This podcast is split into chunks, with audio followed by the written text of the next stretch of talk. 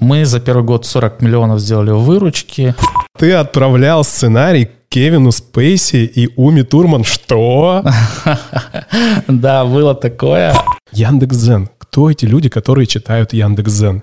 Откуда они вообще? С этой планеты? Есть реально такие регионы, деревня, там, села, куда интернет придет лет через 15. Мой коуч мне рассказывал про своего клиента, он из Абхазии, он плохо говорит по-русски, у него состояние 4,3 миллиарда долларов.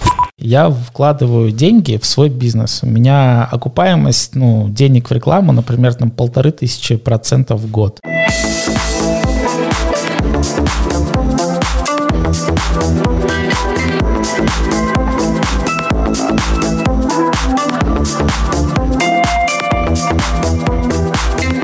Всем привет, это подкаст «Инвестбро». Мы начинаем, как всегда, можно сказать, что обычно с какого-то трека. И я поинтересовался у своего гостя, какая тебе музыка нравится. Он сказал Deep House. Я говорю, ну давай я тебе что-нибудь такое поставлю, то, что меня зацепило в последнее время. Дима Миргород, я сейчас его представлю, э, и он сам себе о себе расскажет. Ну, во-первых, поздороваемся, Димас, здорово. Привет, привет, спасибо большое за приглашение. Ну, я тебе хочу сказать, что ты звучишь круто. Ну, серьезно, ну, у тебя классный голос. Я тебе большой потенциал в подкастах, я хочу тебе сказать. Спасибо. Да, и самое главное, кстати, что знаешь, меня еще зацепило, у тебя необычный такой прикольный акцент. И кажется, если бы я не знал, что ты русский, я думал, что ты, ты немножко иностранец. У тебя такой протяжный какие-то окончания есть, и мне нравится с тобой общаться и разговаривать. Может быть, потому что я с Северного Кавказа, я на юге России рос. Это считается иностранцем? Это считается... Нет, в России это не считается иностранцем. А, давай я представлю тебя, как я понимаю, как я вижу тебя, ты и чуть-чуть попозже сделаешь такое небольшое интро, расскажешь о себе. Итак, Дима Миргарет, э, человек, который занимается э, развитием онлайн-школ, правильно я понимаю? И основные э, компетенции у тебя сейчас там. Но мы с тобой познакомились на бизнес-завтраке. И я э, немножко опоздал на этот бизнес-завтрак, как и ты, в качестве спикера. И не очень понимал, на кого я иду, но на самом деле мне не так было важно. Я во всех бизнесовых мероприятиях считаю, главное не спикер, а именно нетворкинг, да, когда после бизнес-мероприятия можно с кем-то еще пообщаться, в том числе и со спикером. Но, буду честным, я послушал первую часть твоей презентации и посмотрел на эту презентацию, ну, какая-то ерунда. Мне не понравилось. Ну, типа, в, в, первая часть вообще была, и презентация ни о чем, и какие-то там ты рассказал. Но, когда началась вторая часть, и мне кажется, ты почувствовал, что то ли аудитория не заходит, то ли там ты теряешь внимание, и ты просто стал рассказывать от себя и про себя, и начал еще от этого процесса кайфовать, кайфовать, вот тогда было действительно интересно. И та мысль, которая мне, меня зацепила, и то, почему я решил тебя пригласить в э, мой подкаст, а, ты сказал, что большие бизнесы э, строятся на том, что люди очень хорошо считают, и они задроты в Excel. Они разбираются в Excel так, как не разбирается никто другой. И вот эта мысль меня зацепила, я захотел с тобой поговорить. Это первое. Второе. Э, я вот встречаюсь со многими ребятами здесь у нас Citrus Hall. Нативочка пошла, нативная реклама. Мы записываем эти подкасты в Citrus Hall. И мне такие говорят, Стасян, какой ты системный. И я такой смотрю на них, думаю, ну да, по сравнению с вами я системный. И тут я увидел и посмотрел, чем занимаешься ты, и то, как ты системно внедряешь свои бизнесы, я думаю, господи, боже мой, я не то, что в первый класс еще не пошел, я вообще там э, на какой-то первой стадии эволюции системности, э, которая есть. И поэтому я сегодня хочу поговорить с тобой про рынок онлайн-школ, про э, то, как ты строишь системный бизнес, про то, как ты это видишь. Но прежде всего, вот Дима Миргород еще раз хочу представить у нас э, сегодня в подкасте. Прежде всего, я хотел дать тебе слово, сколько угодно минут, чтобы ты рассказал о том, кем ты был и кем ты сейчас являешься. Давай так, расскажу, как я до этого дошел, такой экспресс-версию. Я простой парень с юга России. С Кавказа. С Кавказа, ну, из города Ставрополь, это все-таки это Ставропольский край. А, приехал, люблю рассказывать эту историю на вебинарах с пятью тысячами рублей в кармане, двумя черными пакетами, потому что не было денег даже на сумку, даже на клетчатую, вот эту вот челночную. В Москву ты имеешь в виду? М- да, в Москву, на Когда Казанский вокзал. Лет 11 назад это было где-то, ну, такая вот история. Я 10 лет назад переехал в Москву. Ой, видишь как. А, приехал покорять ее. Я тогда, помню, написал роман. Мне было лет 20, где-то там 20 с чем-то. Думаю, сейчас приеду, стану автором, там все, короче, пойдет, в редакцию отправлю. Но что-то пошло не так. Мне пришлось на стройку пойти работать. Мечты провинциального парня об Москву. Так А роман про что был, извини? А роман был про политику, насколько я мог. Э, кстати, он был про, он назывался технологии, он тоже был про системность. Я тогда уже, вот меня эта тема прельщала. Вот, и как так получилось, что никто не хотел его издавать, и я думаю, я сейчас сам буду его снимать. И взял в руки камеру, фотоаппарат, Canon Mark II, я помню, что-то такое. Вот, и потом я сделал видеопродакшн, мы стали снимать рекламу, клипы, какие-то там свадьбы, и в какой-то год мы сделали 172 съемки коммерческие, это уже там сколько-то миллионов рублей, может даже и десятков было. И вот я помню такой переходный момент у меня был, когда я снимал сам, а взял и нанял людей, 10 человек, 10 человек просто э, от меня поехали на какие-то съемки. Я думал, будет плохо, но оказалось нет. Это мой такой большой шаг к делегированию. Вот. И после этого я понял, а зачем мне вообще ездить, если я могу брать заказы, а ездить будет кто-то другой. Ну и так появился видеопродакшн,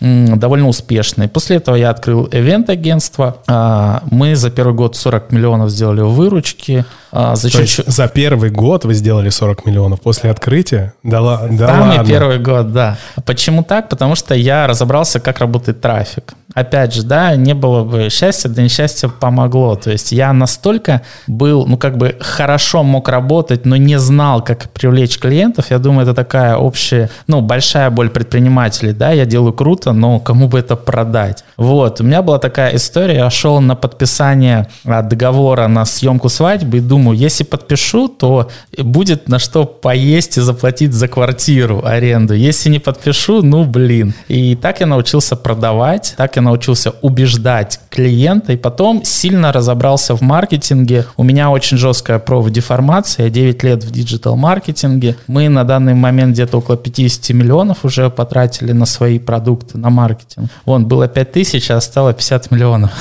Это только то, что мы потратили, да, это не то, что мы заработали. В рекламу ты имеешь в виду? После? Да, в рекламу. Угу. Вот, и после ивент-агентства я настолько разогнался в маркетинге, что думаю, мне ивенты делать мало, я могу, э, ну, я в маркетинге гораздо более компетентен, чем в самих ивентах, мероприятиях, в съемках, и сделал свой первый курс, он назывался «Свадебный маркетинг», я обучал фотографов, ведущих, как себя рекламировать, то есть я в этом сам разобрался и по факту стал продавать продавать то, что я отлично умею делать. Я не помню, сколько там учеников, тысячи четыре было. В общем, мы 32 миллиона сделали на вот этой первой онлайн-школе, по-моему, там за полтора года. Связанные с фото- и видеопродакшеном, правильно Фото-видео свадебное агентство, да. Но это уже была онлайн-школа. Я, получается, закрыл фото-видеопродакшн, открыл и закрыл агентство через полтора года и остался только в онлайне. Уехал из офиса, распустил команду, вот это все. И в онлайне мы стали продавать этот курс. Я вначале продавал за 5 тысяч рублей, потом за 40 тысяч рублей. Брали так же, как и за 5. Я понял, что если ты несешь крутую ценность, то неважно, сколько стоит твой продукт, намного важнее, сколько он поможет заработать денег э, другому. Вот. Потом из-за ковида мы закрыли этот курс, открыли курс по Яндекс.Дзену. Мы тотальные монополисты в Яндекс.Дзене. Мы рекламируем Яндекс.Дзен лучше, чем сам Яндекс рекламирует свой продукт. Мы поговорим об этом, есть вопросики у меня. Да, и сейчас у меня академия по маркетплейсам. Мы тоже довольно крупные, и ну, как бы мы за этот год уже больше 100 миллионов заработали на курсах, и на следующий год у нас планы барбаросовские. Я тебя немножко поизучал, и тот момент, который ты мне и сам проговорил, но я, когда его прочитал, меня зацепило твоей, скажем так, биографии, что Про ты... сценарий? Да, ты отправлял сценарий Кевину Спейси и Уми Турман. Что?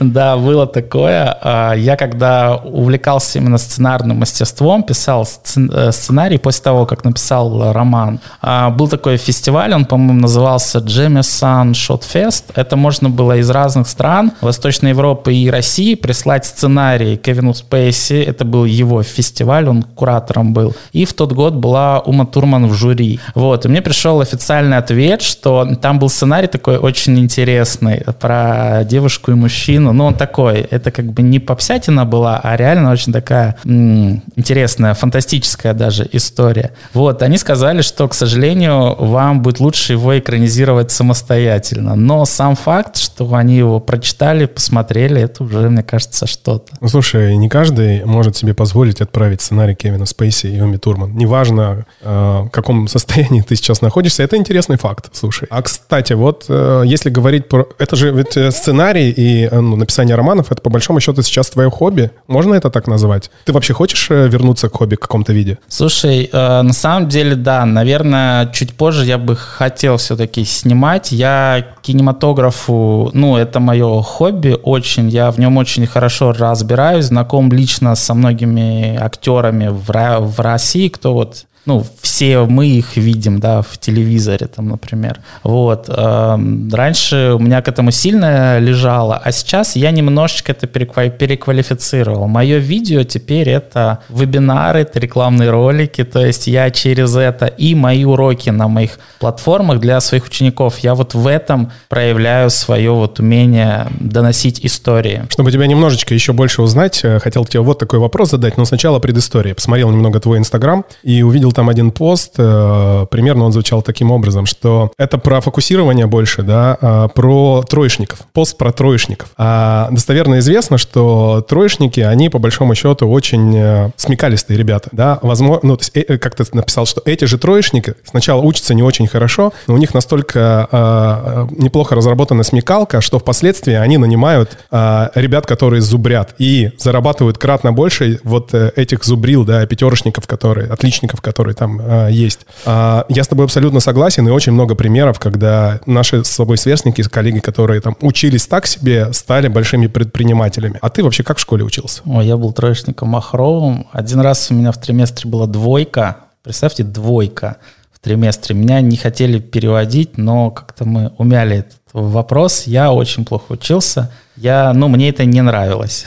Прям совсем. Коллега. Я чувствовал, что ты хороший такой задорный троечник, и вот решил так подвести к этому. И по большому счету, те бизнесы, которые ты сейчас строишь, э, качественно нанимая людей, мы об этом поговорим, еще раз подтверждает э, ту боль, которую ты почувствовал, и тот пост, который ты написал. Те самые троечники становятся на голову выше отличников, которые постоянно зубрят, и в том числе потому, что они немножко взламывают систему и, может быть, фокусируются на важных для них вещах. И наша система образования, к сожалению, пока не совершенна, да, когда нужно учить все и разбираться во всем, а по факту человеку это и не нужно. Ну да, я тут полностью согласен. И по поводу системы образования мы сейчас тоже, опять же, вносим свой такой интересный вклад. Мы не даем не какое-то общее там э, такое образование, а мы как раз-таки даем скиллы, с помощью которых люди могут э, реализовывать свои цели там за 2-3 месяца, а не за 5 лет.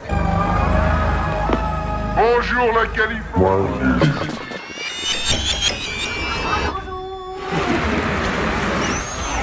У вас два направления. Вы обучаете Яндекс Дзену, сейчас мы об этом поговорим, и Wildberries. Почему Wildberries у меня вообще вопросов нет? Ну, типа, это на пике, это, можно сказать, в каком-то смысле хайповая история, и очень много у меня ребят, у которых большие кейсы, которые зарабатывают огромные деньги на Wildberries. Вы подошли к Wildberries с другой стороны, обучаете, ну, то, как там правильно зарабатывать и развиваться. Яндекс Дзен. Мы сегодня разговаривали с Ярославом, на завтраках которого мы познакомились. Он говорит, слушай, у меня вообще нет ни одного человека, который читает Яндекс.Зен. Я говорю, слушай, у меня тоже это то же самое, знаешь, что в моем окружении нет ни одного человека, который голосует за Путина. Но я знаю, что такие люди есть, которые голосуют за Путина, и я как бы тоже принимаю их, э, принимаю их точку зрения. Яндекс.Зен. Кто эти люди, которые читают Яндекс.Зен? Откуда они вообще? С этой планеты? Ну смотри, ключевая вещь, которую я придерживаюсь, когда мы запускаем какой-то продукт, что мы, мы у, у нас профдеформация, мы никогда не купили бы, скорее всего, свой продукт. У нас там сколько там, 500, 200, 300 человек в нашем окружении, а получается это как бы ну 0,001% населения России, да.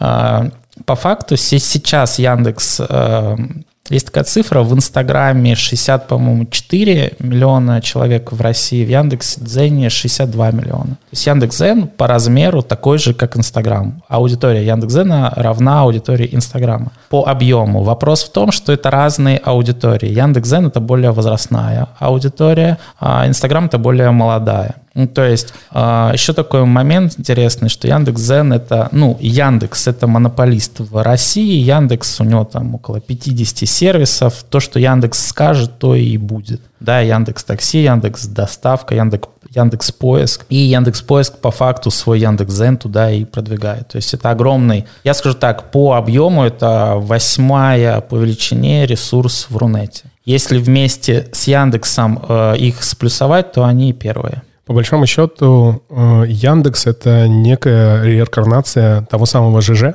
только уже с современными фишками и при поддержке большого гиганта, правильно понимаю? Да, да. Они же ведь еще и видео туда запилили. А, цель Яндекса сейчас вытеснить инсту из контента читабельного и вытеснить YouTube из контента видео. Ну, а ты вообще, если отбросив профдеформацию и объективно на эту историю посмотреть, как ты думаешь, у них получится в России хотя бы это сделать? Сто процентов. Тут даже нету сомнений. Потому что они монополисты, они могут физически заставить, они уже это сделали, за, заставили физически всех этим пользоваться.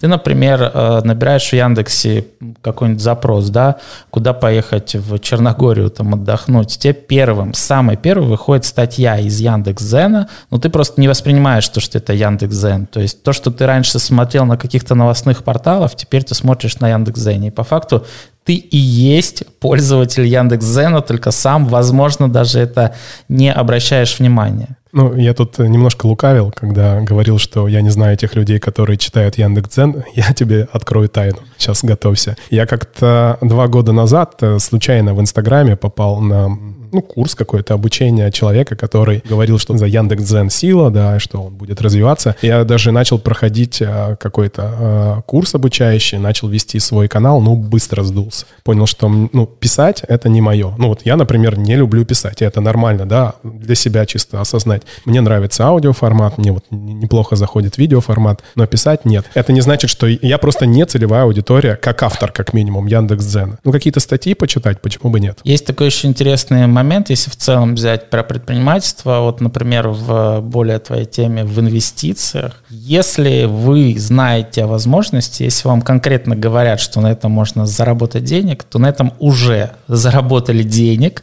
и после этого, ну, выкинули вам условно там эту новость. Вот Яндекс.Зен — это такая вот история, что по факту. Ну, то есть в нем сейчас э, зарабатываем мы еще там пару ребят, а все остальные тут, туда подтянутся года через три, когда это станет мейнстримом. Хорошо, намек понят. Я обязательно с тобой поговорю по этому поводу и посмотрю на Яндекс.Дзен второй раз. Дам ему второй шансик. О, а хочешь я конкретный кейс? Можно это? Короче, мы с одной статьи продали на миллион семьсот из Яндекс.Зена. То есть на миллион рублей 700 тысяч. Вот как-то так. Поэтому, ну, там есть деньги. Про что статья была? Курс, как мы заработали в Яндекс.Зене. И просто мы продали онлайн-курсов на миллион семьсот. Это вот рассказывают про теплый там трафик, про холодный. Да вот, пожалуйста, на миллион семьсот с одной статьи.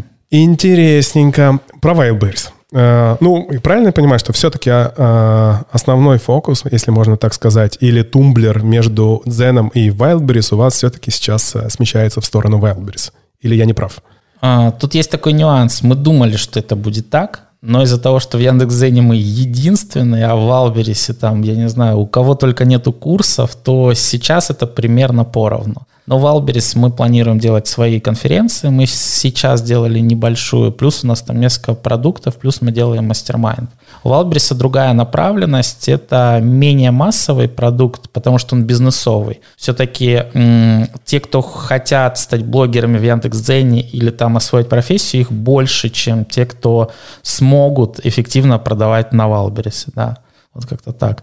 История появления этого продукта очень интересная. У меня есть Саша Коновалов, мой друг. Мы полетели на Бали прошлой зимой. Это, извини, тот э, чувак, который перед тобой выступал на бизнес-завтраке, который делает миллиардные обороты на Wildberries. Вот он самый, да? Да, это вот.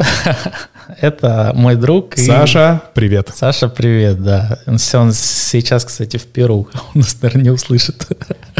Мы выходим в записи, поэтому дадим послушать. Тогда отлично. Вот, и мы сидели на бале где-то там в Убуде, я говорю, Саша, давай запишем курс, ты же нормально продаешь. Они в, дека... они в августе, у них был оборот 2 миллиона, в декабре 45 миллионов. 20 -го года, да? Да, 20 -го. Угу. Вот, и я такой, давай запишем курс. На данный момент они за год продали на полмиллиарда, это ну, подтвержденная цифра, и сейчас они хотят за декабрь продать на 100 миллионов, только за один месяц. И мы записали курс от такого супер крутого эксперта. Ну и плюс мы привлекли очень сильную команду методологов, кураторов. У нас очень такой крутой продукт получился. Скажи, а ты сам на Wildberries что-то продаешь, вдруг запустил для жены какой-нибудь бизнес, связанный продажей чего-либо. Ну, у тебя же уже есть скиллы, по большому счету, или тебе бы Саша мог помочь вообще? Как ты смотришь на вот этот бизнес, э, ну, точнее, как на диверсификацию бизнеса, сделать какую-то товарку для себя? Слушай, это интересная мысль, меня она посещала. Мы очень прям пошли в эту сторону, в сторону разработки этой идеи. Мы хотели сервис запускать и fulfillment делать, и что-то еще. Но м- есть тоже такая интересная мысль.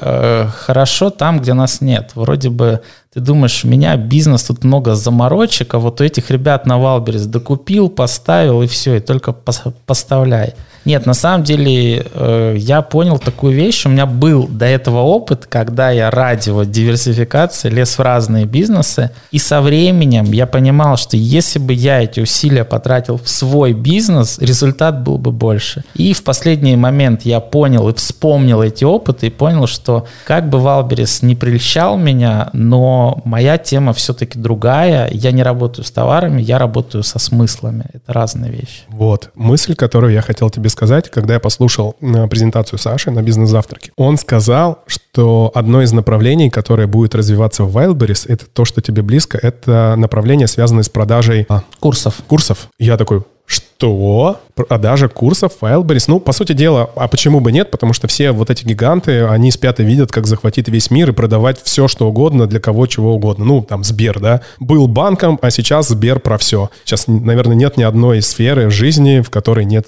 нет Сбера, да? И поэтому это же ведь прямой путь для того, чтобы э, тебе туда развиваться. По большому счету, у тебя есть компетенции по Wildberries, ты делаешь классные какие-то ну, продукты в онлайн, в том числе и образовательные, и у тебя есть Wildberries. Бинго. Так-то все, так оно и есть. Так, на, са- на самом деле у Wildberries была попытка запустить такой продукт чуть ранее. То есть, условно, полгода назад или там год назад была возможность засунуть свой курс, инфопродукт на Валбрис. Мы когда запускали свой курс, мы даже об этом говорили. Потом, видимо, ребрендинг этого сервиса произошел, потому что он был кривой, косой, и сейчас, видимо, они более качественно это допилили и будут э, выдавать, что можно будет продавать курсы. Ждем. Ждем.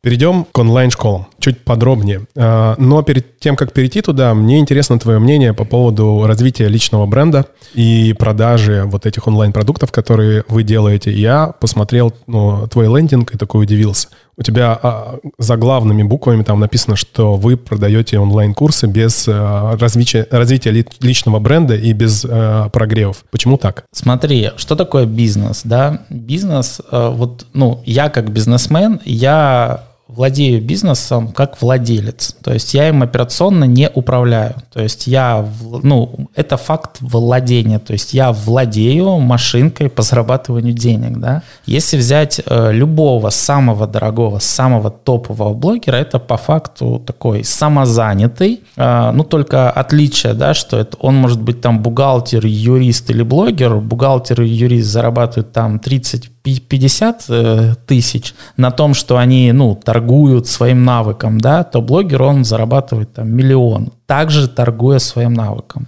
Вот я знаю многих звезд эстрады, которые уже лет 10 как устали и во время выступления смотрят в потолок, потому что у них нету бизнеса. Они звезды, которые уже увядают, и им тяжело. То есть они ездят по корпоративам и что-то такое. Вот с блогерами примерно такая же штука. Я знаю тех, кто зарабатывал по 20 миллионов в месяц, а сейчас зарабатывает 3, потому что просто выгорели. Хочу тебе тоже открыть такой инсайт, но ты, наверное, наверное, не тебе, ты, скорее всего, с ним знаком, нашим слушателям. У есть много знакомых блогеров, там, с миллионным э, количеством подписчиков. Это самые несчастные люди. Они живут на показ постоянно. А, они просыпаются и думают, что же сделать сегодня такого, чтобы показать своей аудитории. У них каждый день построен на том, что это прям в каких-то моментах мне показалось каторжный труд. Ну, типа, просто все построено на том, чтобы что-то показать. То есть я поеду туда только потому, что там лучше, и там что можно... Не потому, что там, не, не лучше качество, а там картинка лучше.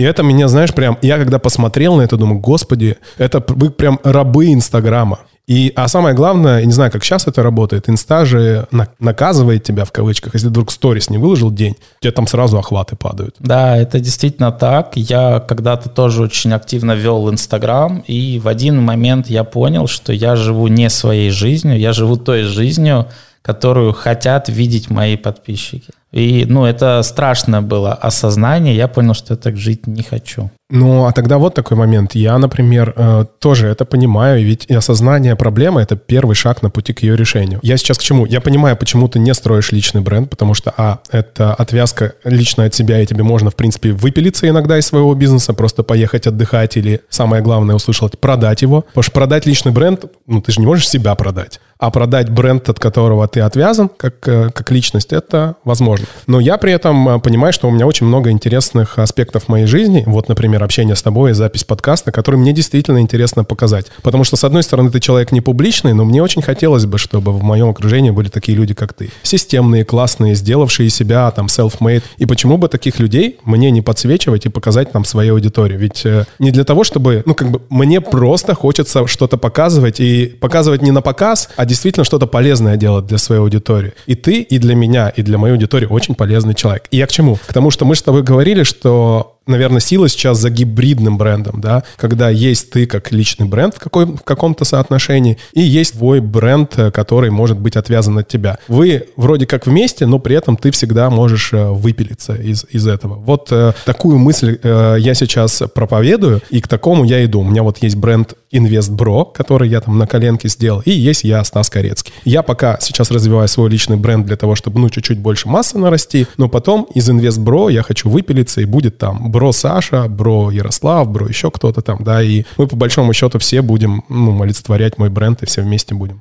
в нем, не знаю, сосуществовать. Вот такая мысль у меня. Я не знаю, прав я, нет. Это просто такая сейчас, э, то, что вокруг меня крутится. Слушай, это очень крутая мысль, это прям крутые планы. А, смотри, я бы начал, наверное, от того, что разделить, что такое личный бренд. А, ну, то есть, да, работа над своим личным брендом в Инстаграме или за, или задротство часами шеринг, там, например, ленты. Это разные вещи. То есть я вообще не против личного бренда, если ты адекватно на него тратишь усилия, а еще лучше, если тебе помогает команда. Я нанял SMM-менеджера, и я посмотрел, господи, как же все круто. Я просто снял видео, отправил. А если человеку я доверяю, он правильно правильно написал, оформил, и я кайфую от этого, прям реально. То есть я не живу на показ, я живу той жизнью, которой я живу, просто, ну, чуть-чуть подсвечиваю какие-то интересные моменты. Вот, если у тебя это осознанно разделено, то это очень круто. Когда ты работаешь именно над э, транслированием себя, да, это действительно очень ценно. У меня также есть подписчики,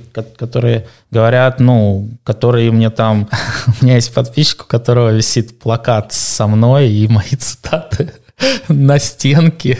Ну, как бы, блин, это, наверное, ему очень ценно, да, вот такие вещи. Но тут тоже нужно понимать, опять же, я сторонник того, что все можно высчитать. Сколько ты денег, э, сколько ты времени отдал Инстаграму и сколько он тебе за это дал денег взамен. У многих это не так работает. У многих это работает, сколько я отдал времени Инстаграму, сколько он мне дал дешевого дофамина, чтобы я посмотрел, и мозг у меня чуть-чуть порадовался картинкам и лайком. Про бизнес на онлайн-школах. Э, я вообще хотел бы, я не приближен к этому бизнесу, я только вот отдаленно подхожу, ты один из немногих людей, которые в нем активно уже участвуют. Я хотел бы от тебя некий обзор, некий э, ревью э, того, где мы сейчас находимся. В, ну, каков рынок онлайн-школ школ в России и какой рынок онлайн-школ в мире? Куда мы вообще сейчас движемся? Какие перспективы у этого рынка? Слушай, мы находимся в супер зачаточном со- э, состоянии. Как там ни крути, в принципе, рынок онлайна находится в зачаточном состоянии. И это очень здорово, потому что я много путешествую по России, в том числе для того, чтобы понимать жизнь тех людей, которым я потом продаю свои там продукты. А, есть регионы, где нету электричества. Есть регионы, куда интернет, ну это там, есть реально такие регионы, деревня, там села, куда интернет придет лет через 15. То есть куда таргетированная реклама придет там, ну, лет через много, а онлайн-образование вообще лет через 50. И поэтому рынок огромный. У нас есть, опять же, профдеформация, что все, все всю рекламу уже пересмотрели, но это не так. Для многих регионов э, пока очень странно вообще в онлайне что-то купить заказать себе, себе там что-то домой. Ну, для многих это очень странно. Ковид очень сильно сделал сильный boost в эту сторону. Если бы, ну, я думаю, ковид за полтора года, лет 10 вот э, нам сэкономил на пути к онлайну. Слава ковиду. Слава. А в э, деньгах, в объеме, как, какие сейчас цифры крутятся в рынке он, онлайн-образования в России и в Америке? Есть у тебя такие цифры примерно? По России есть, мы сами это все высчитали. А, люди в России покупают на 2,5 миллиарда рублей в месяц курсов по интернет-профессиям. То есть весь рынок, весь рынок онлайна в районе 80 миллиардов в год. Примерно вот такая вот оценка в России. И как мы будем расти в перспективе ближайших лет? Ой, э, есть, э, есть отчет э, GetCourse а. У них это выглядело примерно так, что в 16 а, в 14 году рынок был 4 миллиарда, а, ну что-то, какая-то такая цифра. А получается, во сколько? В 20 раз он вырос за 4 года. То есть рост будет, ну, космический. А в Америке о каких цифрах идет речь? Мы вообще приблизились к этим цифрам или сильно отстаем от американского рынка онлайн-образования? А, тут, наверное, ключевая вещь, я это еще понял по кинематографу, я долго учился на кинопродюсирование, и вот смотри, тут момент такой, рынок сбыта, например, российского контента, это русскоязычное население, это 300 миллионов человек. СНГ берем еще, да? Ну, это с СНГ 300 миллионов, это 140 или 160 в России, и все, вот СНГ, да. Рынок сбыта американского контента, ну, это сколько там, полтора миллиарда человек. Люди, которые знают английский. Два. Да, это люди, которые знают английский. Сравнивать, наверное, неправильно такие рынки, да? С одной стороны, мы же можем по весам сравнить, ну, там, на 300 миллионов и полтора миллиарда. Я, ну, там, там абсолютно другие оценки. Вот наш там Skillbox, там, ну, сколько там он стоит? Его там за 2 миллиарда рублей купили. А, например, не помню, как компания, первая, которая онлайн-образование в Америке, она, по-моему, 4 миллиарда долларов стоит. Это, то есть, ну, во сколько? В 90, не, не в 90, 90, в 160 по-моему, в 160 раз больше, ну то есть ну, примерно в 100 раз наш рынок меньше, чем американский. Bonjour,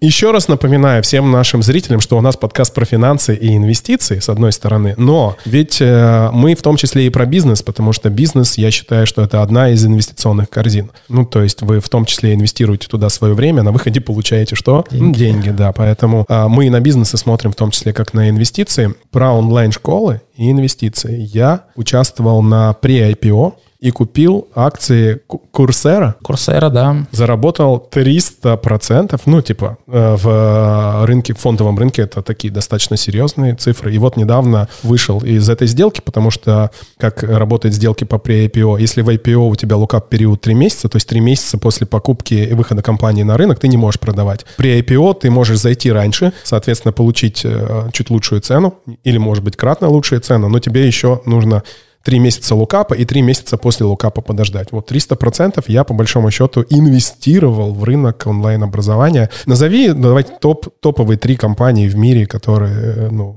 за которыми можно следить в, э, в рынке онлайн-образования. Ну, я Курсеру точно бы назвал. Второе, это, наверное, э, они гораздо меньше, но они гораздо интереснее. То есть, если Курсера это marketplace такой, да, то есть мастер-класс э, компания, они с топовыми лидерами э, вообще рынков своих. У них там режиссеры, сценаристы, повара, там какие-то спортсмены, самые топовые. Мастер-класс называется? Мастер-класс. То есть у них там Скорсезе, Оливер Стоун, там Дэвид Линч. Ну, то есть вот такого. Это что-то больше такое про творчество, да? Да, да, это более про творчество. Это тот же самый Netflix, только с курсами. Netflix ты покупаешь там, сколько он стоит? Ну, там 4 тысячи рублей в год, там подписку, да, этот стоит 8 тысяч, и там каждый месяц выходит по 2-3 курса, они небольшие, там по несколько часов, но они сняты с кинопродакшеном, это очень вкусная картинка. Еще какую-нибудь третью? Ой,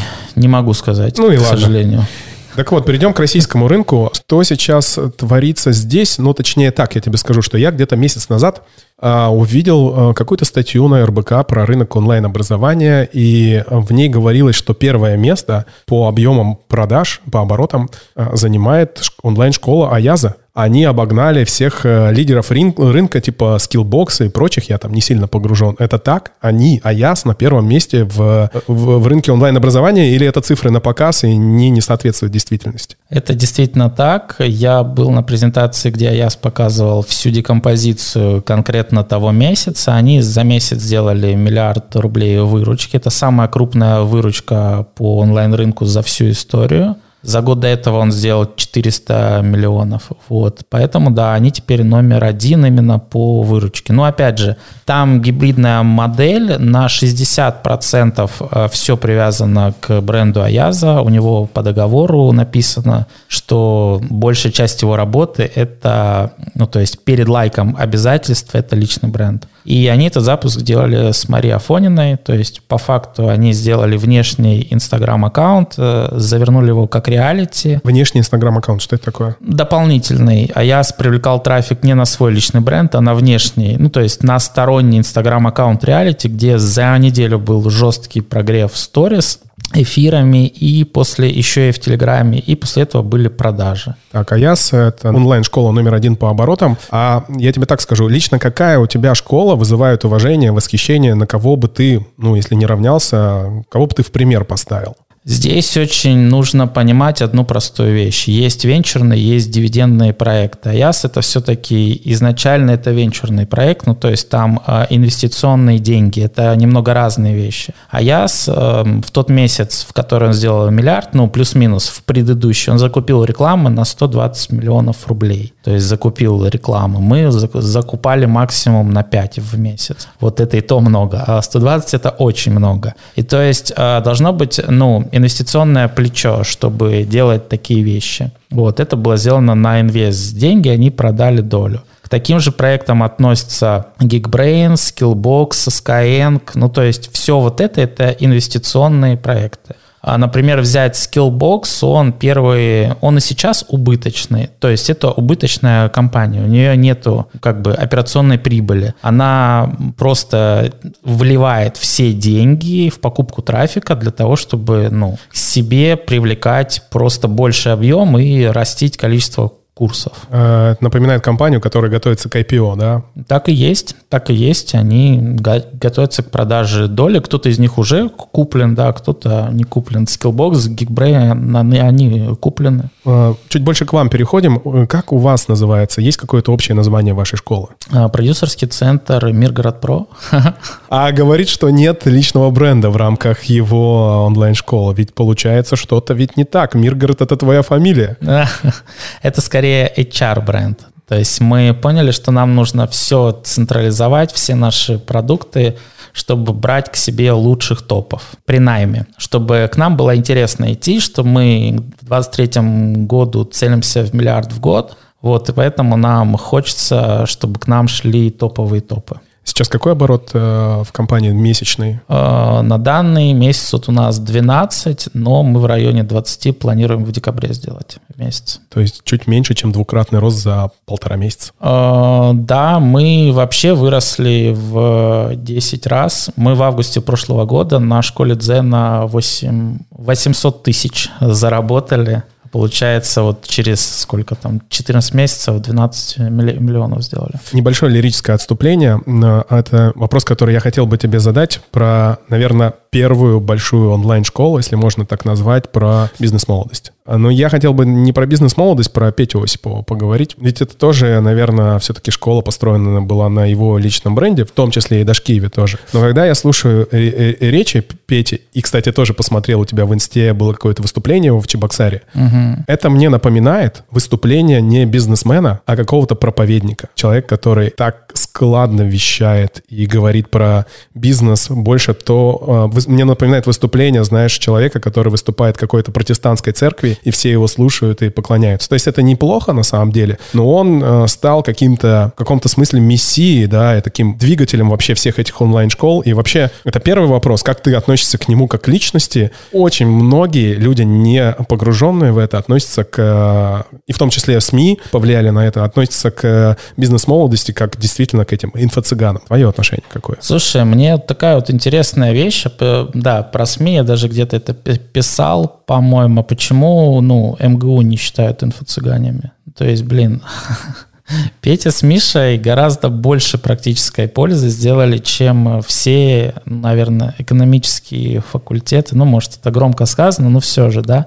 А почему вузы, где люди, никогда в жизни не занимающиеся бизнесом, их не считают инфо-цыганями? Да, ребята, у которых огромный research, да, огромная, ну, то есть доступ к сотням, к тысячам предпринимателям, к их опытам. Э, ну, то есть они же не глупые, они этот опыт впитывают и передают. Вот почему. Ну, мне немного непонятно, как устроен мозг лю- людей, кто вот, ну, кто такое говорит. Они, наверное, просто не понимают, как образование устроено, да, да. Вот в моем, например, в том же Ставрополе у нас на экономических факультетах люди, которые никогда в жизни бизнес не подходили, даже не знают, с какой стороны к нему подобраться к бизнесу и учат бизнесу.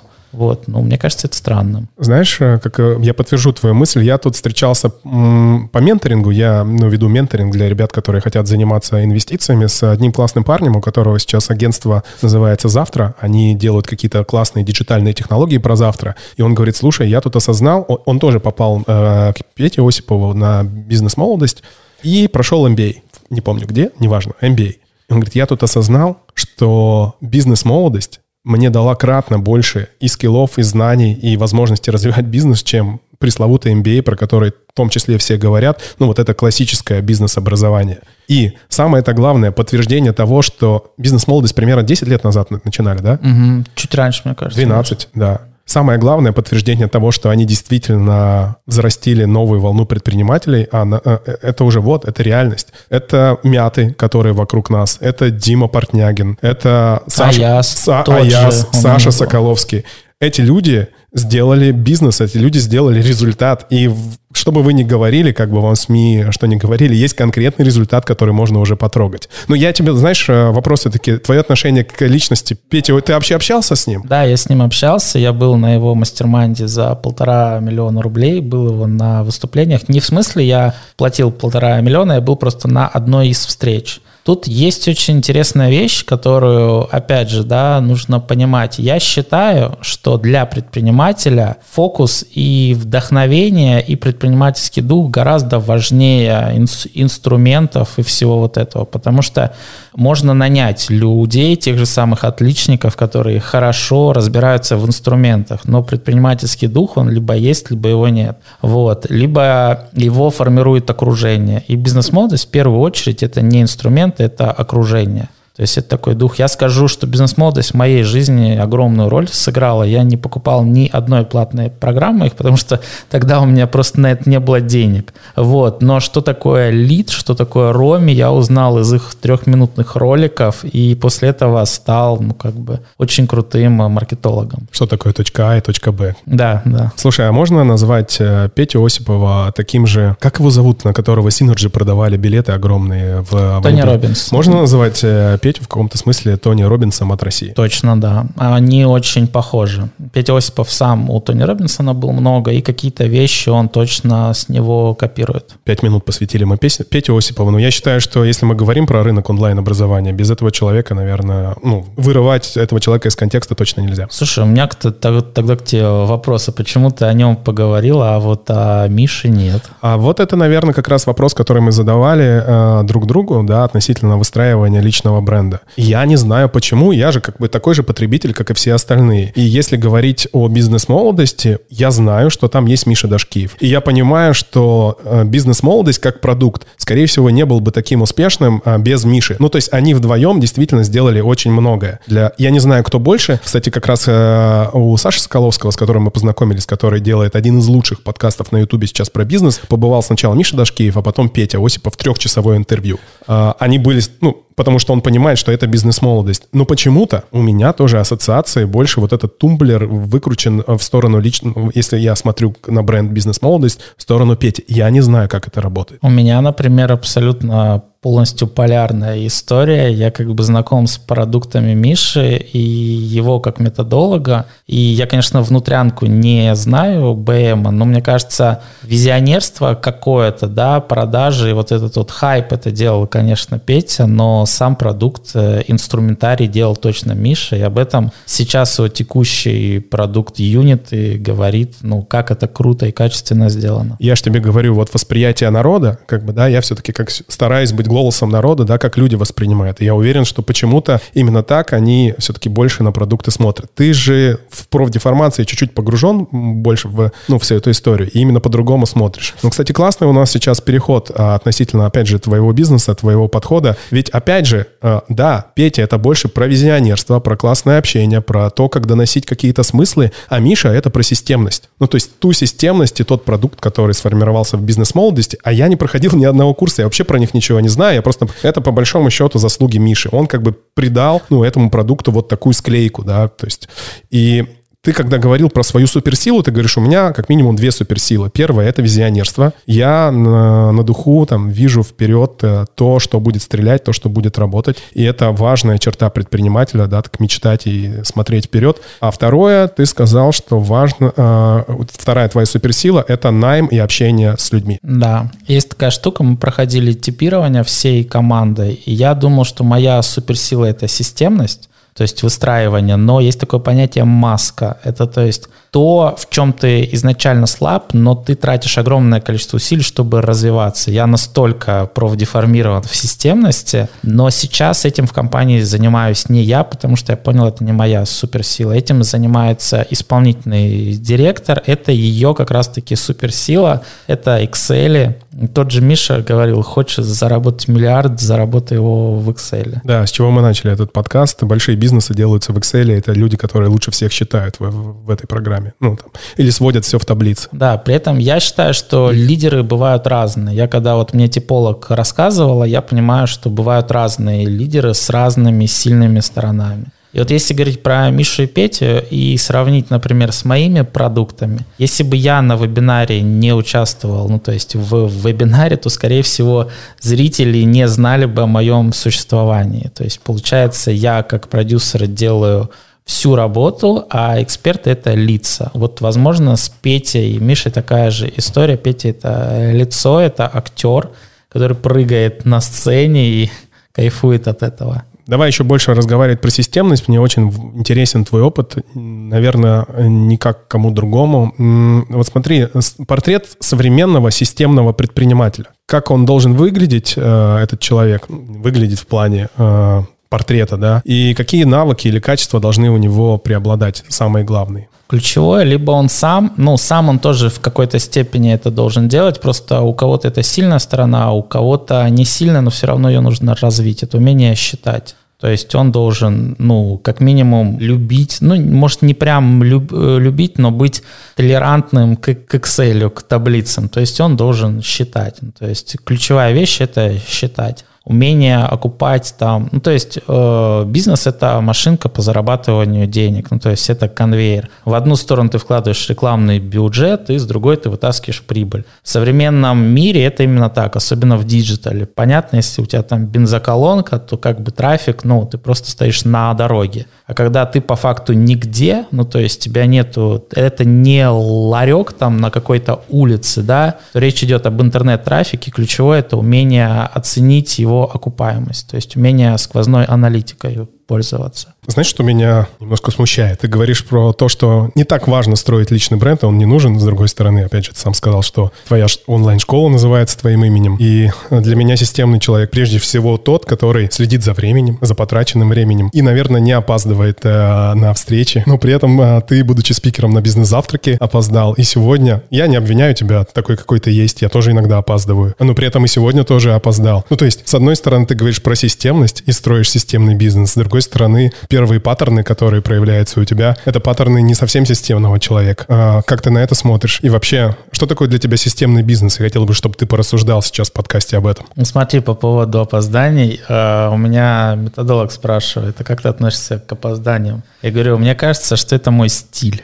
Я специально как-то подсознательно опаздываю. Везде. Есть всего лишь у одного человека стиль опаздывать. И ты не он. Это Владимир Владимирович Путин. Вот он всегда опаздывает на встречи. Но ему за сколько там, 21 год это уже позволено. Наверное. Он, он так считает. Слушай, ну я, наверное, тоже так считаю, хоть я и не он. А если говорить про системность, то у нас очень жесткие планерки. Я бы, наверное, шел от роли. Роль меня как личности — это супер несистемный человек, просто как личности. Роль меня как предпринимателя, как, скорее даже не предпринимателя, а как топ-менеджера, как менеджера своей компании, это супер системный человек. То есть у меня, если на 5 минут кто-то опаздывает на планерку со мной, он это делает последний раз, после этого он так предупрежден, что он больше так не делает никогда потому что у меня довольно дорогое время, я это очень сильно транслирую команде. Вот, но как-то прав могу себе позволить опаздывать, потому что редко, наверное, езжу по Москве и не сильно ориентируюсь в пробках. Но все это отмазки. Ты реально мне напоминаешь президента нашего. Я уверен, что если кто-то... Нет, нет ни одного человека, который бы опаздывал, а если он опаздывал, то он точно опаздывал в последний раз в своей жизни. Очень прикольно, что твоя компания такая авторитарная, по большому счету. Авторитарная стопудово, потому что я читаю читаю много, много книг, у меня огромный опыт по построению компаний, именно команд. Я его перенимаю от других э, предпринимателей. Я общаюсь, опять же, не с онлайн-предпринимателями. Я состою в очень закрытых бизнес-клубах, где у людей миллиардные обороты, где, ну, там, у каждого четвертого миллиардная компания. Вот. И оттуда довольно директивно я внедряю все системы. Как у нас вот оцифрована компания, у нас есть орг-структура, у нас четыре отдела отдела, то есть отдел маркетинга, отдел воронки, отдел продаж и отдел исполнения обязательств, отдел продукта. В них еще в каждом где-то 4 подотдела. У нас э, три старших руководителя. Это исполнительный директор, это HR-директор э, и директор по продажам. И под ними получается 8 еще других руководителей. Вот. И всего в компании где-то 50 человек. Я не знаю точно, сколько у нас работает, потому что там,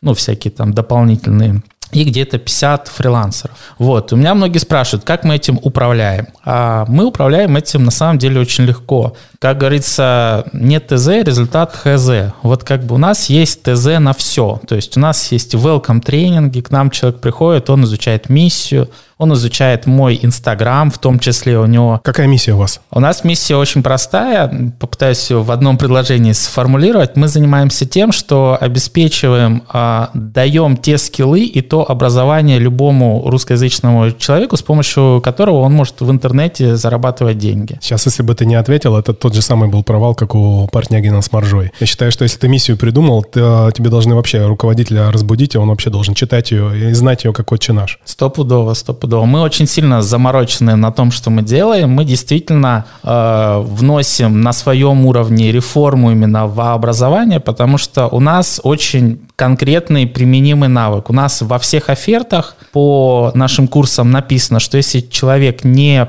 получает результата, он имеет право у нас потребовать деньги. Ну, то есть, если он все сделает и не получает результата. Другое дело, что люди по своему желанию ленятся и не хотят все делать. При этом есть очень четкие методологии. Зарабатывать деньги несложно. Вопрос в том, что, ну, ну, то есть это понятно, понятная методология, как заработать деньги. Делая крутой продукт, увеличивая его ценность, продавая вначале недорого, получай отзывы, после этого перезапаковывай, продавай дороже. Все. Понимай ценность того, кому ты продаешь, и засунь ее в свой продукт. Но при этом э, есть такое крутое выражение, люди не готовы платить за бизнес ту цену, которую он стоит. Еще разочек. Я понял, а можешь пояснить? Да, это про то, что люди, многие думают, что бизнес это яхты, телки, тачки и вот эта вот вся инстаграм-история. А бизнес это Excel и работа со своей командой. Люди не хотят такой бизнес. Они хотят путешествовать и ничего не делать. А бизнес это не про это. Бизнес это, что тебе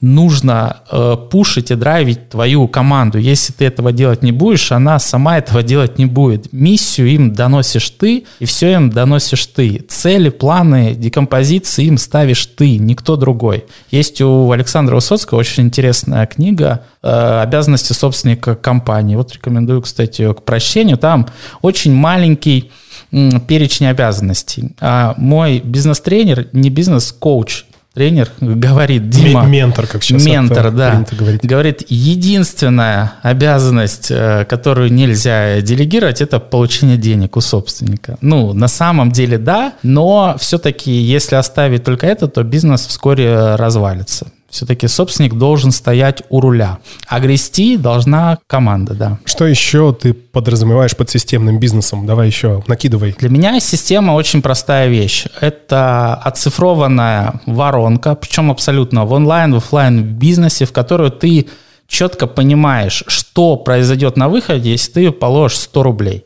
То есть это ну, машинка по производству денег через ценность. Вот. И если для меня системный бизнес это четко оцифрованная машинка, которую можно разобрать и сказать, из чего она состоит. Вот для меня это системный бизнес. Когда мы первый раз сделали такую машинку, в которую засовываешь миллион, а получаешь там три, мы поняли, что это можно масштабировать. Можно либо эту увеличить, либо сделать 10 таких же. Вот таким способом мы и сейчас и масштабируемся. У меня была одна академия, сейчас у меня вторая академия, и в январе мы запускаем запускаем третью академию. А можно такую аллегорию привести, что в каком-то смысле э, эм, конвейер, который э, Генри Форд когда-то сто лет назад или больше придумал, это и есть э, некое олицетворение системного бизнеса. Когда, ну, опять же, нет тебя как личного бренда, есть люди, которые нажимают на кнопки, и есть конвейер, который делает тот продукт, который ты придумал, только кратно его увеличивает и развивается. Или с чем бы ты сравнил тогда системный бизнес, вот такую какую-то... Ты абсолютно прав, это, наверное, самое самое близкое, что можно поставить в пример, это конвейер Форда. Я книгу Форда прочел буквально пару месяцев назад, гораздо позже, чем начал строить системы и удачно их стал строить.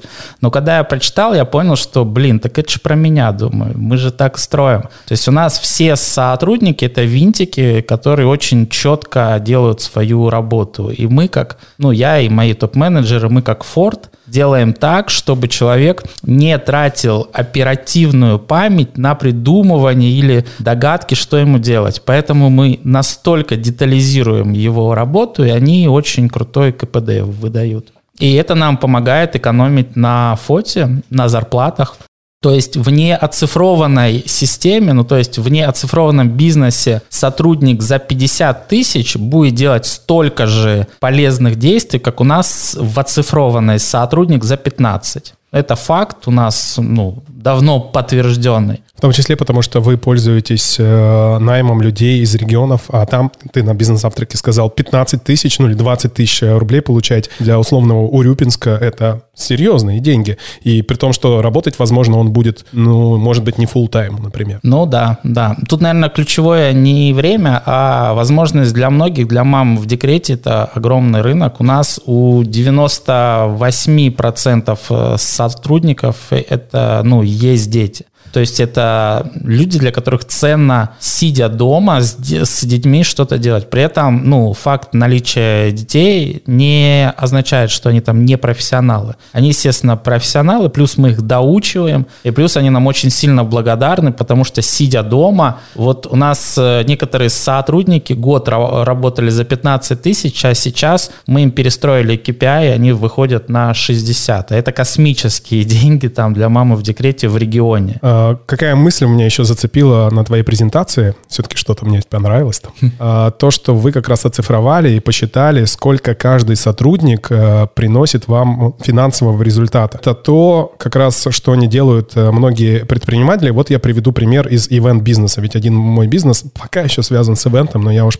думаю, что скоро с этим еще ну, буду завязывать. что и войти на... Люди наращивают штат и гордятся тем, что у них 70 человек в штате. Снимают большой офис и так далее и тому подобное. Но, наверное, никто из них не посчитал, сколько зарабатывает у них каждый сотрудник, да. Я, кстати, вот как раз тоже гордился, что у меня был небольшой штат, там, в э, жирные годы, там, 17, 16, 17, 18 было там 5-7 человек in-house в офисе. Но я понимал, что каждый мой сотрудник зарабатывает в 5-6 раз больше, нежели чем сотрудник из штата 70 э, человек. Ну, то есть у меня была такая история, и у тебя, как я понял, тоже каждый сотрудник посчитан. Ну, в плане результата финансового, который он приносит. Да, мы условно, если поделить выручку на количество со- сотрудников, то э, в бизнесе, вот можете прямо сейчас, слушая это, провести такой небольшой тест, поделить выручку вашей компании на количество ваших сотрудников. Вот крутой показатель это когда 450 э, тысяч, ну, от 450 плюс.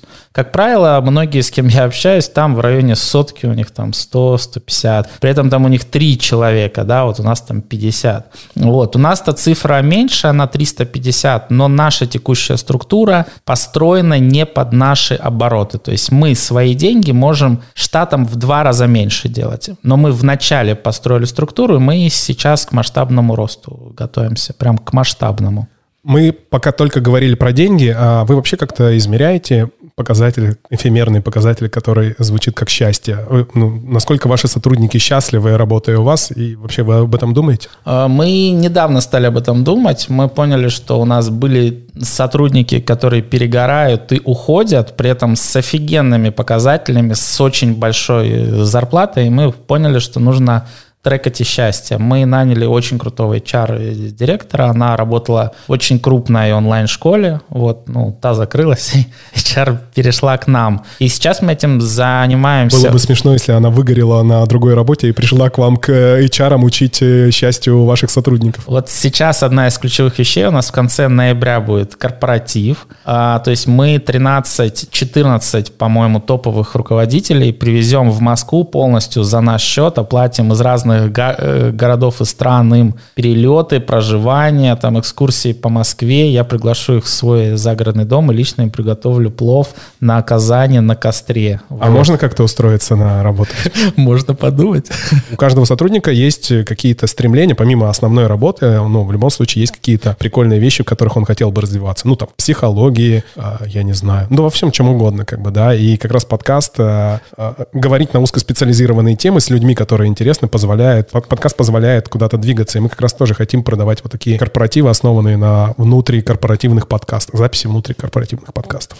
Подумай, Слушай, подумай это, об этом. Это очень интересно. А если вот вернуться к теме структуры, да, системности, то смотри, ключевая вещь, которую не делает большинство предпринимателей, есть такое выражение «ценный конечный продукт», ЦКП он есть у каждого сотрудника и у каждой должности. Вот те, кто сейчас слушают это, вот задайтесь вопросом ЦКП каждой вашей должности. То есть какой ценный конечный продукт должен, ну, должна нести должность, да, либо отдел, либо руководитель, либо линейный сотрудник. Вот у нас полностью это оцифровано. У нас каждый сотрудник знает свой ЦКП, конкретную пользу. Не то, что он делает, понимаете, это разное. То, что он делает и какую пользу он несет, это в корне разные вещи. Он может делать что угодно, а не нести никакой практической пользы. Вот отталкиваться надо от ЦКП, чтобы человек знал, а, что это за ЦКП и мог на него влиять, понимал, как его увеличить или там улучшить. Что мне напомнил, на, еще с чем я могу сравнить системный бизнес. У вас в чистом виде армия. Есть такое. У вас есть а, там руководитель, ну, у вас есть генерал, есть подполковники, есть а, ну, офицеры и есть исполнители типа солдаты. У вас есть миссия, у вас все цифро. У вас каждый должен знать, куда копать, где копать, почему копать, сколько копать и сколько он должен раскопать для того, чтобы его наградили звездой.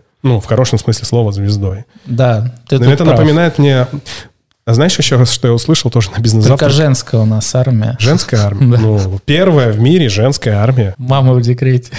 А, как раз многие предприниматели, и в том числе я, не могут построить бизнес, э, потому что они не сходили в армию. Я такое услышал понятие, что для того, чтобы построить, теперь уже я добавляю, системный бизнес, нужно обязательно хотя бы периодически в своем бизнесе входить, а, входить в армию и делать то, что тебе не нравится, неприятно, или делегировать это другим людям, которые будут это делать за тебя. Блин, классно я придумал. Ну, кстати, тебе вот так э, ремарочка, я тоже не был в армии, но я понимаю, что это именно так российский менталитет так устроен, что должны быть четкие рамки, в которых человек будет работать, и тогда ему будет комфортно. Ну, если в этом еще давать какое-то творчество, платить вовремя деньги, звать на корпоративы, то будет вообще счастье. даже онлайн люди могут строить карьеру на годы. Ну, солдат без развлечения не самый счастливый солдат. Слушай, а, давай по поводу твоего бизнеса по оборотам понятно.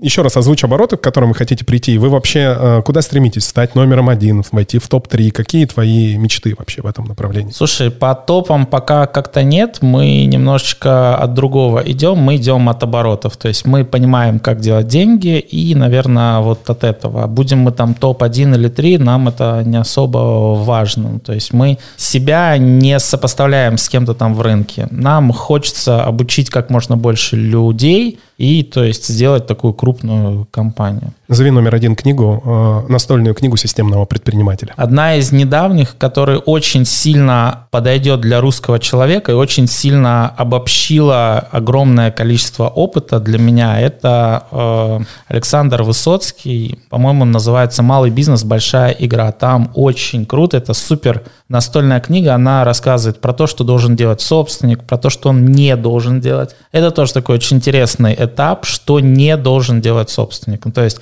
у меня был период, я просто физически не работал. То есть я заставлял себя не работать, чтобы команда работала, чтобы они могли это делать, наверное, всегда, но я им не давал шанса. Я боялся, что у меня что-то там рухнет.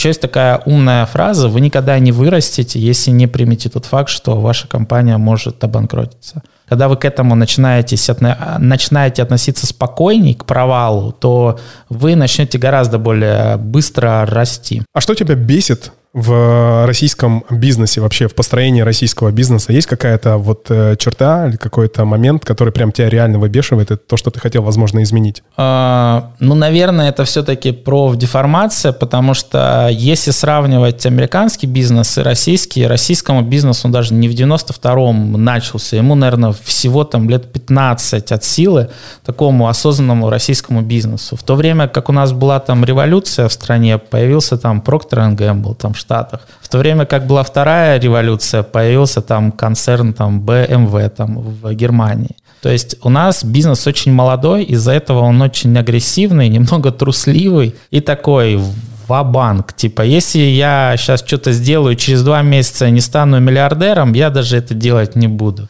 Вот, ну то есть, и российский менталитет, он такой, он на, на обум, типа, вот, верят в лотереи, вот, вот в такие, в легкие деньги. Меня бесит, что люди не понимают, что деньги – это кропотливая работа, и бизнес – это кропотливая работа. Это вот опять же, что люди не готовы платить за это такую цену, они хотят в моменте стать бизнесменами и завтра ездить там на Каене. Так вот, если возвращаясь к бизнес-молодости, а, наверное, что и можно спросить или мое любимое слово предъявить бизнес-молодости, это то, что, как мне показалось, я могу ошибаться, то, что они как раз учили людей, предпринимателей молодых, делать деньги очень быстро ну, то есть делать какие-то действия для того, чтобы быстро окупиться. И вот сейчас современная молодежь, как бы, да, в большинстве случаев как бы не готова работать в долгую, не готова считать, не готова развиваться. Им надо зайти на Wildberries с миллионом рублей и выйти через месяц с Wildberries с двумя миллионами рублей. И, и про бизнес-молодость. И вот мне кажется, это то, чему они не гласно, но учили, и это один из таких моментов, который меня немножко подбешивает в современном бизнесе. Это я вторю тебе относительно того, что люди не готовы сходить в армию, люди не готовы работать, или не готовы готовы работать в долгую. Слушай, так оно и есть, и мы, к сожалению, в этих реалиях продаем похожим образом, то есть мы продаем мечту людям, а потом в ходе показываем ну, какие-то негативные стороны. Иначе просто люди никогда не сделают этот шаг.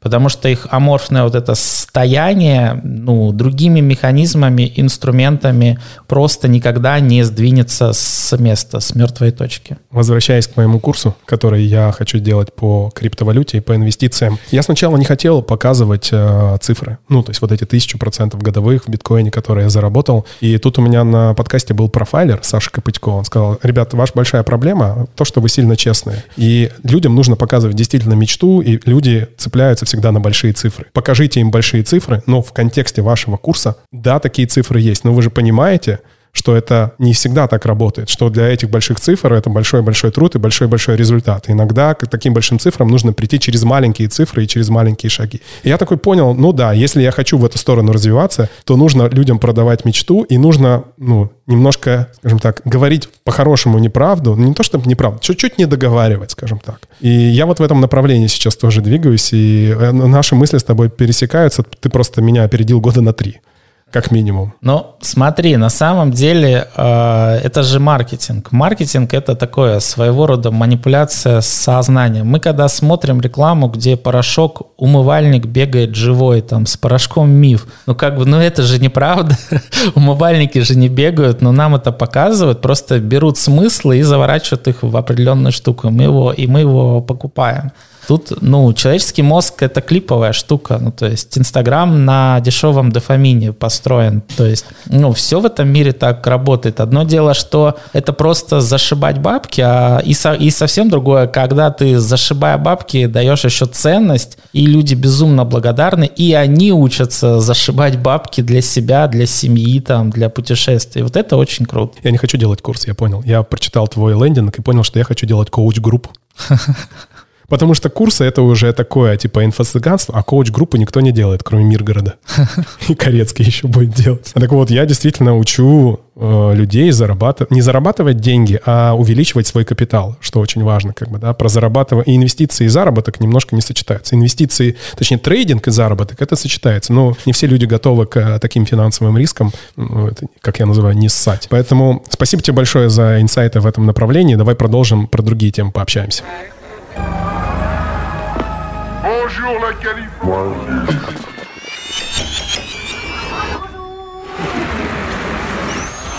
Ну вот про меня. Я, например, не люблю считать. Я не хотел бы этим заниматься, это не моя суперсила. Ну, я умею почитать, я умею пользоваться Excel, но мне это не интересно. Мне интереснее, ну, придумать что-то новое, создать какой-то там, не знаю, продукт. И Следующий супернавык, который у тебя есть, ты, наверное, тоже, ты сам сказал, что это не системность, не твоя суперсила, ты просто как бы надел эту маску и э, нанимаешь правильных людей для того, чтобы они, наверное, считали э, за тебя. Расскажи про найм сотрудников, вообще как у вас это происходит, как вы их э, мотивируете, потому что, ну, по большому счету, нанять это одно, а держать их в, не в ежовых рукавицах, а правильно мотивировать, чтобы они были, ну, там, довольны, счастливы своей работой, это вообще совершенно другая история. Про вот этот найм, да, про это качество – мой коуч мне рассказывал про своего клиента, он из Абхазии, он плохо говорит по-русски, у него состояние 4,3 миллиарда долларов, то есть он, ну, он не считает вообще, ну, то есть он не знает, что такое там IT, роми, рои, лиды от слова совсем, ну, то есть а совсем. При этом у него свои там IT-проекты, IT-компании. Это к тому, что у него люди это все знают и делают. Точно так же, как Генри Форд, он набирал просто крутых специалистов. И точно так же, как это сейчас делаем мы. По большому счету, ты взял крутого HR, сказал, какие люди тебе нужны. Ты заплатил за этого специалиста, видимо, больших денег, они вряд ли стоят дешево. И он за тебя уже нанимает тех людей, которые за тебя считают и делают э, бизнес э, их руками, твой бизнес. Да, все верно. Вот я тут рассказывал на том же выступлении, где мы с тобой и познакомились, что, а, опять же, когда HR говорит, я найму продажника за 40 или 60 тысяч, а у продажника у моего зарплата 15, это кажется, ну, абсолютно нелепой, как какой-то идеей, нелепыми вложениями. А потом мы посчитали, сколько нам наш топовый продажник принесет за три года, и сумма оказалась 43 миллиона рублей. Нам топовый продажник принесет выручку в компанию. И могу ли я позволить за 60 тысяч нанять такого человека? Ну, думаю, да. Это к тому, что не посчитав это, мы бы не поняли, как это работает. Мы бы не поняли, что это супер выгодно. Опять возвращаемся к э, умению считать. Ну да, да. А по поводу, ты говоришь, как их удерживать и нанимать, я пошел через свою суперсилу. А, мне кажется, у тебя похожая есть суперсила. А, это умение людям показать их счастливое будущее гораздо лучше, чем они сами это видят. Есть люди, они просто ну, не мыслят даже на месяц вперед. И когда ты ему показываешь, что в конце года он от тебя получит там полмиллиона бонусов, если он тебе там заработает 15, да, ну, все довольно честно, то человек начинает гораздо лучше работать. Ну, то есть ты ему показываешь цель, которую он без тебя бы не увидел. И он в том числе ради этой цели начинает работать и вкладываться. Вот моя сейчас основная работа в в компании это э, фокус на пяти моих старших руководителей и делать так, чтобы они были довольно счастливы и очень круто работали. Все остальное делают они. Подтверждая твою мысль э, относительно того, что люди не видят дальше месяца, да, а, это также работает в инвестициях, потому что в инвестициях есть такое правило, которое называется сложный процент, это прям восьмое чудо света. И когда людям ты показываешь, что вкладывая даже тысячу рублей на протяжении каждый месяц регулярно, что, что такое тысяча рублей, ты можешь там спустя 20 лет э, выдернуть капитал, ну, предположим, сейчас 20 миллионов рублей под 10% годовых. Ну, я сейчас не придирайтесь к цифрам условно, грубо говоря, с тысячи рублей ежемесячно просто не то, что удесятерить, а у, кратно увеличить а, свой капитал. И когда люди понимают, что такое возможно, что это работает, ну, как сложный процент работает, они начинают задумываться о своем будущем и, и, и почему бы не начать инвестировать. То есть это похоже на то, что ты говоришь относительно найма людей, как я к инвестициям подхожу и что я людям показываю. Слушай, когда я услышал про сложный процент, меня это настолько впечатлила эта мысль вся, что я, конечно, очень долго, около года подходил к теме инвестирования, но когда подошел, был очень рад. Это действительно очень крутая вещь. И есть такой анализ рынка, по-моему, он проходил в Штатах, типа какие а, инвесторы самые эффективные. Самые эффективные это мертвые инвесторы, потому что они вложили деньги, умерли, и через много-много лет просто ничего не трогая, у них все выросло. Инвестиция, самый главный ваш союзник и помощник – это время. Это правда. По-другому это тоже работает, но там другие риски там другие риски. С помощью времени вы минимизируете риски и повышаете кратно свой, увеличиваете кратно свой капитал. Есть такая штука, и ты про нее тоже говорил, я много раз про нее слышал, про money-мейкинговое действие, про то действие, которое, на котором тебе нужно сфокусироваться и которое приносит результат. Давай расскажи про это, а потом я тебе еще один вопросик задам. Ну, не буду скрывать, я на складчине или мне где-то там дали МЗС 11 года. Это МЗС? Да, МЗС. Что это? Это VIP-программа БМ. Не, не все проходили БМ. Короче, бизнес-молодость, у них была VIP-программа за 200 тысяч. Мне дали какую-то запись в 2015 году, а запись была 11 или 13. И там э, Миша как раз-таки Дашкиев рассказывал, как это работает. Ну, то есть, что Манимейкинговое действие. Смотрите, мог, мог, могу рассказать вкратце, как это. Вы выписываете список действий, там, из 10 действий.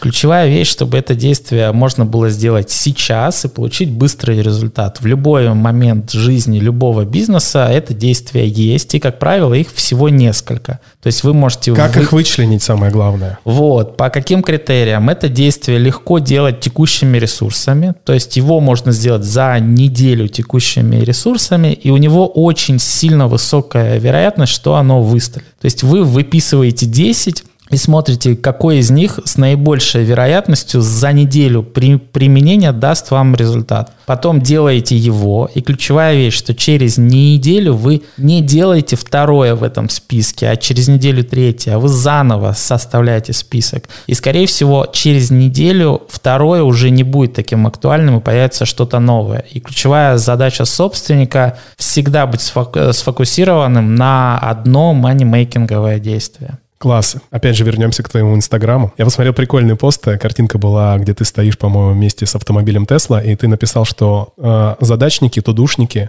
где ты выписываешь список задач, не нужны, потому что для того, чтобы... Ну, точнее, если вы предприниматель и большой предприниматель, они вам уже не нужны, потому что если вы просто делаете все своими руками, то, наверное, да, у тебя там список из э, многих задач. Но если ты вычленил вот эти мани-мейкинговые действия, их у тебя одно, два, ну или окей, три, то запомнить их на, э, на день вообще не составляет никакого труда. Я думаю, вау. Это то, что я искал, потому что вот эти тудушники, а я задрот тудушников, и я там даже типа несколько купил, а, сука, по-другому не скажу. Это то, что постоянно наполняется какими-то действиями, и, э, точнее, задачами, и ты сука, никогда не можешь сделать так, чтобы они прекращались. Они постоянно подходят, подходят, и ты прям на этом конвейере, как э, белка в колесе или как мышиные, крысиные бега, про которые Киосаки говорил. Ты никогда не можешь из этого выскочить. И э, классно, что я с тобой познакомился, и ты мне просто, ну, не, не ты мне подсветил, а я просто посмотрел и своровал у тебя эту мысль. Спасибо. Ну да, это очень прикольная мысль, потому что вот э, по себе могу сказать, я довольно мало задач делаю. То есть, но я их делаю ключевые, и о них я помню и без ежедневника.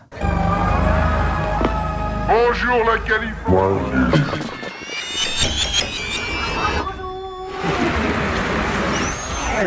Немного поговорим про инвестиции. Какой у тебя вообще опыт в этом? Что ты сейчас делаешь и делаешь ли? Куда, куда ты смотришь? Слушай, мы... у меня есть фин-аналитик, мы с ним долго спорили по поводу... Я говорю, ну вот смотри, я вкладываю деньги в свой бизнес. У меня окупаемость ну, денег в рекламу, например, там полторы тысячи процентов в год. Э, в инвестициях ты мне дашь 20%. Это если мы очень хорошо все сделаем. Ну, если купим там квартиру там, или крипту, то там 50, может быть. Ну, стоит это фантастически там, например. Ну, опять же, тут степень риска и степень выгоды. Это всегда такая палка о двух концах. На данный момент я, у меня есть инвестиционный портфель, есть несколько криптотрейдеров, э, вот. И есть, получается, мы сейчас инвестиционные квартиры будем с кредитным плечом покупать. Вот, наверное, такой у меня опыт. Крипта и недвижка. Да. Ну и просто биржа. Ну и, и бизнес, по большому счету, еще раз, как одна ну, из... бизнес, да. А, вот какая моя задача, какую миссию сейчас я вижу? Я с помощью этого подкаста э, и общаюсь э, с крутыми предпринимателями. Тебя в моем окружении я могу назвать, э, ну, одним из самых крутых. Ну, я чувствую это. Мне не важны цифры, мне важно ощущение. И что я хочу показать ребятам, как бы, да, которые, как и ты, вообще иногда не смотрят на инвестиции, что в инвестициях самое главное слово какое? Диверсификация. Стопудово. И по-другому это никак не работает. И чем больше и качественнее ты разложишь все яйца на, в разные корзины, тем более устойчиво ты будешь на вот этом стуле сидеть. Потому что варьировать на стуле с одной ножкой под названием бизнес, ну, наверное, какое-то время можно, но рано или поздно все равно могут наступить э, какие-то перипетии. 2020 год показал. Слава богу, что ты был в онлайн-бизнесе и ваш, ну, ваше направление бустануло. А кафешки, а ивенты, э, да многие-многие бизнесы пострадали, как бы, да. И, и бизнес это неплохо, я вообще люблю бизнес, но при этом нужно понимать, если ты инвестируешь, то нужно смотреть на все вот эти инвестиционные корзины диверсифицированно. Поэтому, конечно, и недвижка, если твой риск-профиль э, консервативный. Конечно, фондовый рынок, широкий рынок, да, рынок акций, э, есть смысл смотреть. Ну или крипта. У меня вообще фокус на крипте. И если говорить про проценты, вот тебе мой кейс. Я, э, по большому счету, э, свой большой капитал сделал на криптовалюте, на торговле криптой. У меня роботы торгуют в э, крипте. И я с помощью этих роботов смог разогнать свой капитал таким образом, а один из роботов у меня сделал сделал в 2020 году 1000% годовых в биткоине. И олицетворение того, что это так, я строю зеркальный дом в лесу на Новой Риге. Я ребятам, которые не верят в крипту, говорю, хотите потрогать биткоин, приезжайте ко мне на Новую Ригу, потрогайте мой дом. Это по большому счету доходы от э, криптовалют. Это не значит, что всем огульно и повально нужно идти в крипту. Нет. Это значит, что есть смысл диверсифицироваться. И, кстати, подтверждение твоих слов, что ты про диверсификацию веришь, я посмотрел твой видос на вот твоем лендинге. Ты рассказал, как вы диверсифицированно подходите подходите к трафику. Это Меня да. это зацепило. То, что у вас э, каналов э, трафиков несколько, и в каждом канале еще есть несколько поставщиков трафика. И вот точно то же самое один в один работает в инвестициях. Если у тебя один канал так или иначе отвалился, то другие каналы позволяют тебе ну, наращивать твой капитал с не меньше, а может быть даже иногда лучше, потому что то, если что-то просаживается, что-то поднимается в цене. Я тебе скажу больше. Идея с трафиком мне пришла после глубокого общения с финконсультантом. То есть он мне посеял эту мысль, мы с ним вначале начали диверсифицировать деньги именно в консервативные инструменты. Я думаю, почему бы точно так же не сделать с трафиктологами? Это оттуда и взято, из ну, фондового рынка, и из инвестиций, эта мысль. Ты уже все знаешь, э, тебе по большому счету есть смысл действовать, начинать действовать относительно инвестиций. У тебя уже ну, появляется капитал, который, опять же, из бизнесов есть смысл перекладывать в другие инвестиционные корзины для того, чтобы как инвестором чувствовать себя уверенно. Понимаешь, о чем я говорю? И вот моя задача, как раз я это осознал вот сейчас и все больше осознаю, ну, таким ребятам, как ты, предпринимателям, которые крутые предприниматели, показывать, что в этом есть смысл, в этом есть смысл, ну, как бы вообще вообще подхода э, и в бизнесах, и в диверсификации. Есть смысл бизнеса строить несколько, да, желательно еще, чтобы они были не связаны друг с другом. Ну, вот у тебя как бы, да, сейчас бизнес не диверсифицирован. Вы полностью в онлайн, как бы, да, образовании. А давай просто вот сейчас помечтаем в плохом смысле этого слова. А, что произошло с Tal Education? Их акции просто укатали в, в ноль. В чем сложность инвестирования в Китай? Очень крутой рынок. Там есть э, достаточно большое влияние китайского правительства. Ну, то есть это социальная страна. Они там сказали, идем налево, значит, все пошли налево. Сказали всем стоять, значит, они стоят. И с акцией Metal Education произошло что-то то же самое. В общем, короче, китайское правительство плюнуло в их сторону и сказало, что нет, не надо больше нам вашего там условного образования. И акции стали стоить примерно ноль. И вот пример тебе. Я просто помечтаем. А, этот рынок достаточно большой, и, как ты говоришь, что он будет развиваться. И, соответственно, уже большие э, гиганты да, сюда приходят. А наша э, политическая система очень сильно похожа на китайскую. Ну почему бы не какому-то провластному чиновнику, который понимает, что здесь большие деньги, и который понимает, что он может под себя забрать там этот рынок онлайн-образования, сказать, что, к примеру, все, да уже это делается. Все, все, что связано с образованием, это под эгидой э, правительства России, потому что ну, очень много некачественных образовательных там, школ. Берут денег много, учат некачественно. И там отдать э, полномочия каким-то большим гигантам, ну, условному там, э, скиллбоксу, МГУ, еще кому-то. И вот такой риск у тебя есть относительно бизнеса. Почему нет? Он э, может быть.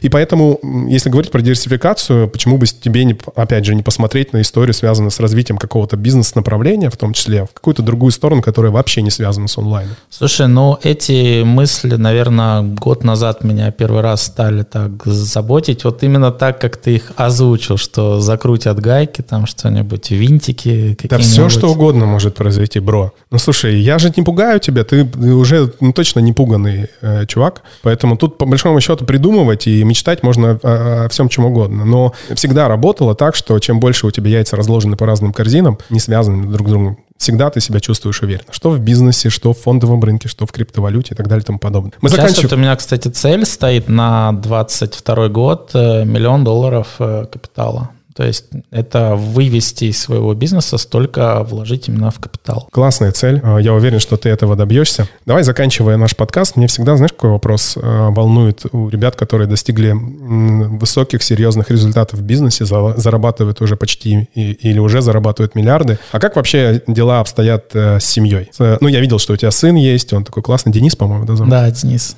а, ты нигде не подсвечиваешь свою жену, ну, я примерно понимаю, почему. Ну, вообще просто можешь рассказать, как у тебя там дела? Вот по чесноку, вот как есть. Я ее не подсвечиваю, потому что мы с ней в разводе. О, вот. А, да, мы по очереди, ну, так, воспитываем ребенка. Он у меня довольно часто в Москве и в Подмосковье. А на самом деле у меня очень крутые отношения с моей девушкой Татьяной. Таня, привет. Таня, привет. Она ждет от меня предложения. Ну, в скором времени, думаю, дождется. И у нас большие планы на семью и на детей детей. Так что следующий год, я думаю, украсится еще такими событиями, как наша свадьба. Как тебе состояние, когда у тебя появился сын?